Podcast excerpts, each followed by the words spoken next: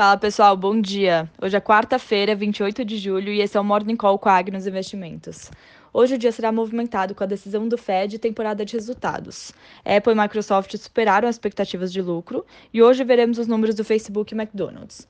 Mercados amanhecem mistos e bolsas americanas continuam pressionadas pelos papéis de empresas chinesas, principalmente ligados ao setor de educação e tecnologia, por causa de todo esse tumulto gerado com as medidas regulatórias. Os preços do petróleo subiram durante a noite pela queda no estoque dos Estados Unidos, que diminuiu 4,7 milhões na semana passada. Às 11h30 teremos dados de estoque do petróleo nos Estados Unidos e o Fed divulgará sua decisão quanto à taxa de juros e compra de títulos às 3 horas.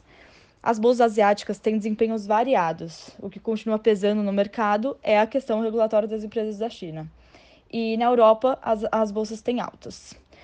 Agora, voltando, no Brasil, teremos dados de fluxo cambial e dívida pública às 2h30 e o senador Ciro Nogueira foi nomeado ontem por Bolsonaro pra, para a Casa Civil. Ontem também o Fundo Monetário Internacional informou uma projeção de 5,3% de crescimento do PIB brasileiro em 2021, semelhante ao do relatório Focus. Continuamos de olho na reforma ministerial e por aqui teremos a divulgação dos números do Santander CSN, Carrefour e Vivo. E depois do fechamento teremos resultados da Vale. E não esqueçam que hoje temos live com João Toledo, sócio da Ibiúna Investimentos, que irá nos trazer o seu posicionamento no cenário atual.